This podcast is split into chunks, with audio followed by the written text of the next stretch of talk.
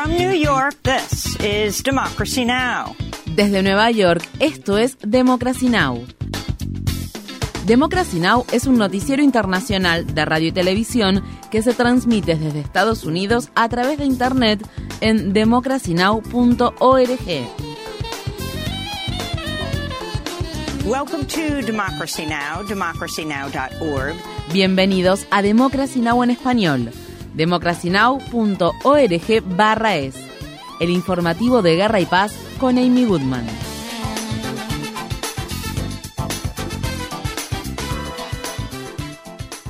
El presidente Biden visitó el lunes Maui, la isla hawaiana devastada por los incendios, y prometió enviar ayuda federal para las labores de reconstrucción. La visita de Biden se produjo al tiempo que el número de muertes a causa del incendio que arrasó la histórica ciudad de La Jaina ascendió a 115 y más de 800 personas siguen desaparecidas.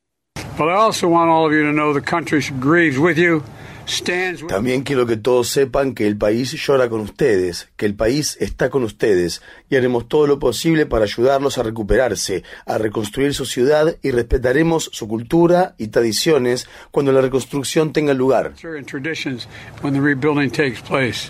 Organizaciones contra el cambio climático piden a Biden que declare una emergencia climática tras los incendios de Maui y que proteja a los supervivientes del acaparamiento predatorio de tierras. El director nacional de la coalición Nuevo Pacto Ecológico, Kaniela In, quien es nativo hawaiano de Maui, dijo, espero que el presidente Biden proteja a los residentes desplazados de los capitalistas del desastre que pretenden aprovecharse de su dolor e implemente una moratoria a las ejecuciones hipotecarias y ofrezca la subvención para el pago de hipotecas y alquileres durante al menos un año. El Servicio Meteorológico de Estados Unidos ha emitido avisos de calor excesivo que abarcan desde el estado de Texas hasta el estado de Illinois, donde la sensación térmica en la ciudad de Chicago podría superar los 46 grados Celsius esta semana. El lunes, legisladores demócratas del Comité de Supervisión de la Cámara de Representantes pidieron que se realice una investigación federal acerca del estado de las prisiones durante las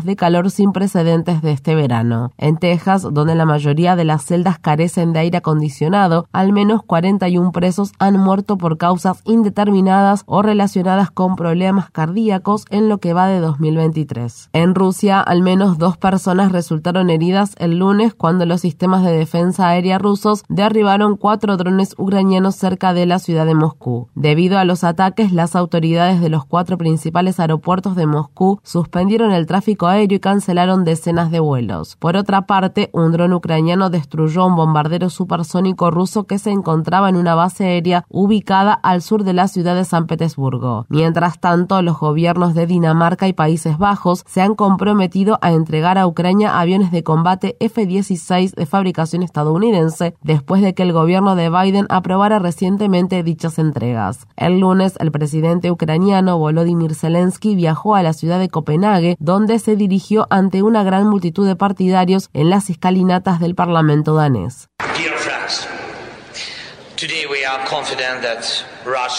Queridos amigos, hoy estamos seguros de que Rusia perderá esta guerra.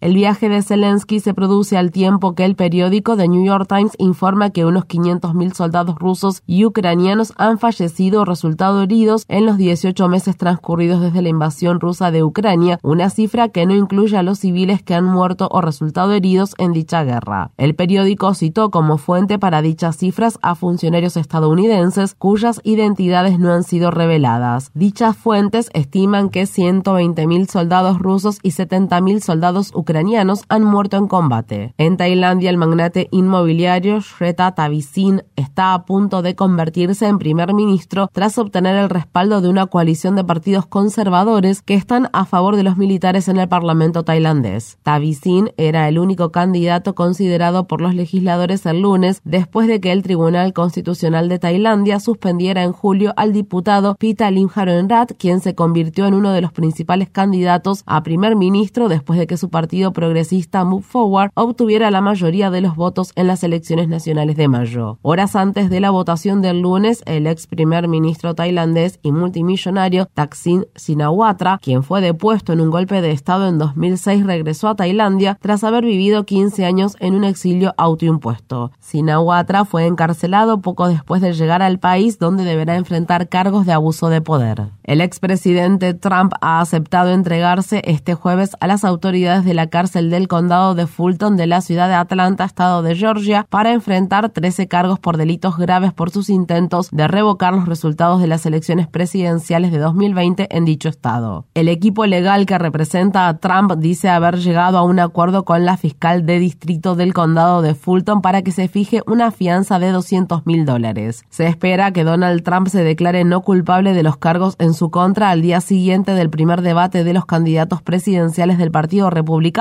el cual será televisado por el canal Fox News y en el cual Trump no participará. Los legisladores estatales republicanos de Georgia han invocado una nueva ley estatal que fue promulgada por el gobernador Brian Kemp que podría permitirle sancionar o incluso destituir de su cargo a la fiscal de distrito del condado de Fulton, Fanny Willis, encargada de las causas penales que enfrentan Trump y sus 18 coacusados. Para más información sobre las causas penales que enfrentan el expresidente y sus aliados, visite nuestro sitio web democracynow.org/es. El ex vicepresidente Mike Pence y el ex jefe de gabinete de la Casa Blanca Mark Meadows han contradicho recientemente las afirmaciones de Trump sobre que desclasificó los documentos que se llevó cuando abandonó el gobierno. Pence dijo el domingo a la cadena ABC News que nunca tuvo conocimiento de ninguna orden general por parte de Trump para desclasificar documentos, mientras que, según se informa, Meadows ha hecho una afirmación similar a los investigadores que trabajan para el fiscal especial Jack Smith. El lunes, la oficina de Jack Smith rechazó de forma tajante la petición de Trump de retrasar hasta 2026 el inicio del juicio federal que debe enfrentar por su supuesta interferencia en las elecciones y acusó al equipo legal que representa al expresidente de exagerar ampliamente en relación a la cantidad de pruebas que se presentaron contra Trump.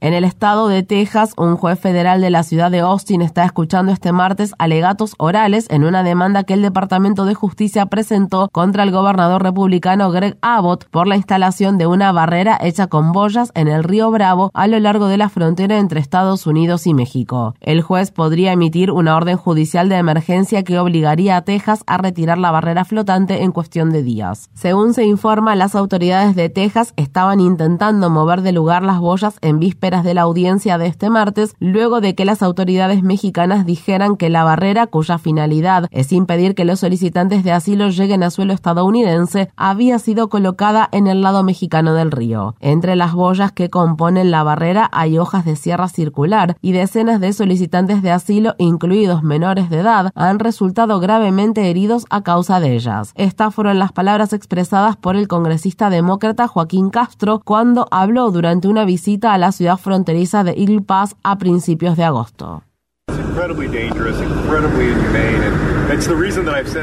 Esta barrera es increíblemente peligrosa, increíblemente inhumana, y esa es la razón por la que he dicho que esta medida es atroz, porque lo es. Pueden ver que está instalada en toda esa zona, la gente queda atascada. Hubo un cadáver que quedó ahí atascado la semana pasada. Hay informes que revelan que un menor murió. Si se acercan a este alambre de púas podrán ver que hay ropa de gente enganchada en el alambre, y eso se debe a que ellos se han quedado atascados en ese alambre. En el estado de Georgia, las autoridades municipales de la ciudad de Atlanta han anunciado un complejo proceso de verificación de firmas que ha obligado a los activistas que hacen campaña para llevar a cabo un referéndum con el fin de detener la construcción de un enorme centro de capacitación policial, un proyecto que cuenta con un presupuesto de 90 millones de dólares a retrasar la entrega de las decenas de miles de firmas que han recolectado. Los defensores del derecho al voto han condenado el proceso de verificación, afirmando que fácilmente puede privar a los de color de su derecho a apoyar el referéndum, ya que se descartan firmas auténticas que se consideran presentan diferencias mínimas con las firmas almacenadas en la base de datos de votantes del Estado. El anuncio del lunes se produjo apenas unas horas después de que los activistas que se oponen a la COP City dijeran que habían recaudado más de 100.000 firmas antes del lunes, el día de la fecha límite para presentar la petición. Los activistas de la campaña Vote para detener la COP City se han comprometido a seguir recopilando firmas firmas ya que un tribunal les ha concedido más tiempo para entregarlas. Esto significa que es posible que el referéndum no se lleve a cabo hasta marzo del próximo año, cuando se celebren las reñidas elecciones primarias presidenciales del Partido Republicano. En el estado de Kansas, las imágenes de un video recientemente publicadas muestran el impactante allanamiento que la policía realizó en el domicilio de la coeditora del periódico Marion County, Joan Mayer. Un fragmento del video que fue grabado durante el allanamiento del 11 de agosto muestra a la mujer de 98 años increpando a los policías mientras estos registran sus documentos y dispositivos electrónicos. No toquen nada de eso. Esta es mi casa. Lo sé. Está malgastando su energía. Señora, salgamos de aquí rápido. Y le da palmaditas de aliento. Sáquelos de aquí.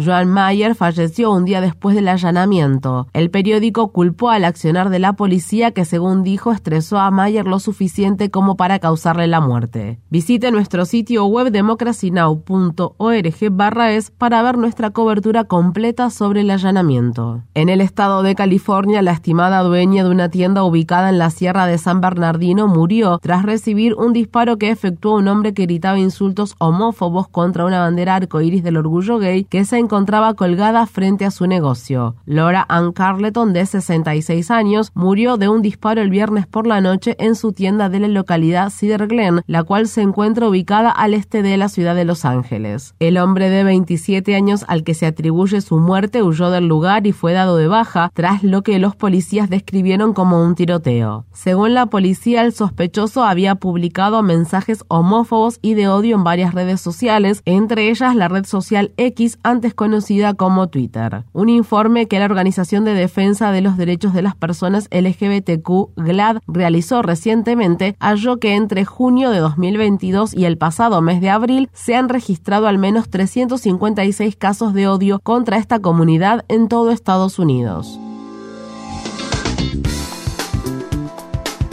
Infórmate bien. Visita nuestra página web democracynow.org/es